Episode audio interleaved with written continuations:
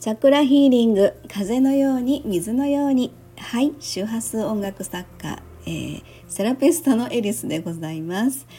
はいえー、っとですねちょっと昨日もアップいたしましたコラムですね続けてのご案内となっておりますがチャクラと星占いというのがありましてこれはあの本当 AI テキスト読み上げによるということであのやってるんですがあのなていうかなひょんなことからまあ、たまたまの偶然が重なって、えー、Facebook の方で長い投稿になってしまうのを細切れにアップしようかなと思ってじゃあコラムにすればいいやということでそれを細切れにやって長い投稿がもう終わってるんですけどじゃあこれ連載ものにしたらいいかなというふうにそんな中で、えー、スタンド FM さんの AI テキスト読み上げというのがあの見つけたわけですよね。あこれ使える みたいな感じになって。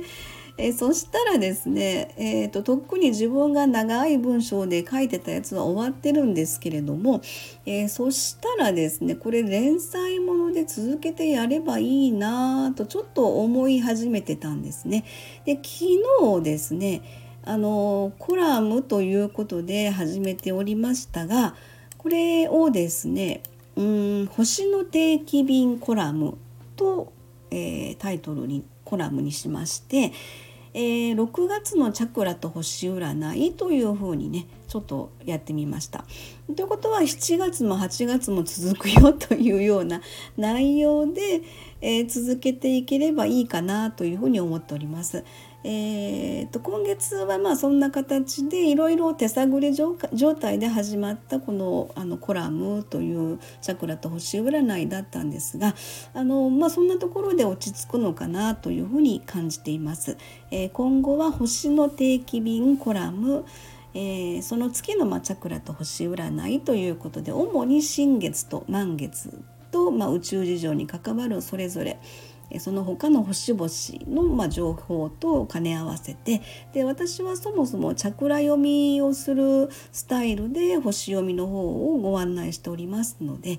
えそれぞれチャクラでどういうふうにあの自分たちに感じるかそのエネルギーをどう受け止めればいいかみたいなところをですねえー、星の定期便コラムというところであのご案内できればいいかなと。そんな風にあのちょっと昨日いきなりまパンと入ったわけなんですね。えー、ということで6月のチャクラと星占いは、えーと、今月で一旦終わりにして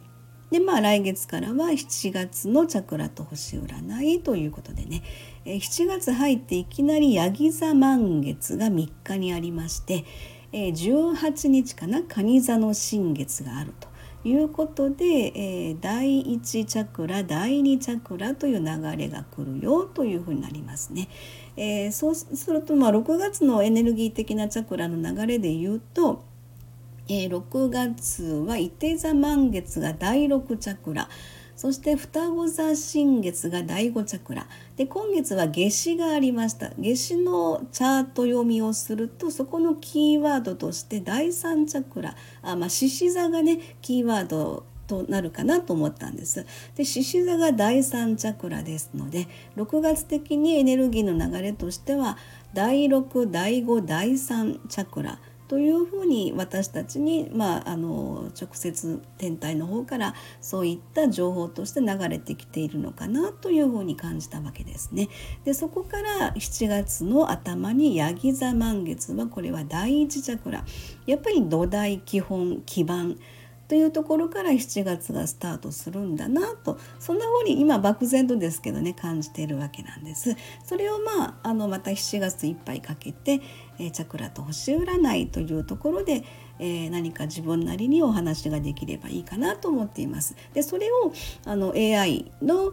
えー、読み上げとテキスト読み上げを使ってご案内できればなと思っています。でちょっとあの余談なんですけれどもいつもその AI テキスト読み上げの、えー、でとチャクラと星占いの BGM で流れています。これは、えーと、私の一応オリジナル曲で、えーと、新月満月ミュージックレターでご案内をしているいつだったかな？どっかのタイミングで、えー、配信をさせていただいた音楽を使ってやらせていただいているということですね。やっぱりそういったあの直接周波数に関わる何かしらの自分たちに音の影響もしっかりとご案内ができてなおかつその読み物としての、えー、コラムとしてのご案内ができればいいかなと思っております。で突然のひらめきでいつも何が始まるかみたいなところがありますのでまた何か突然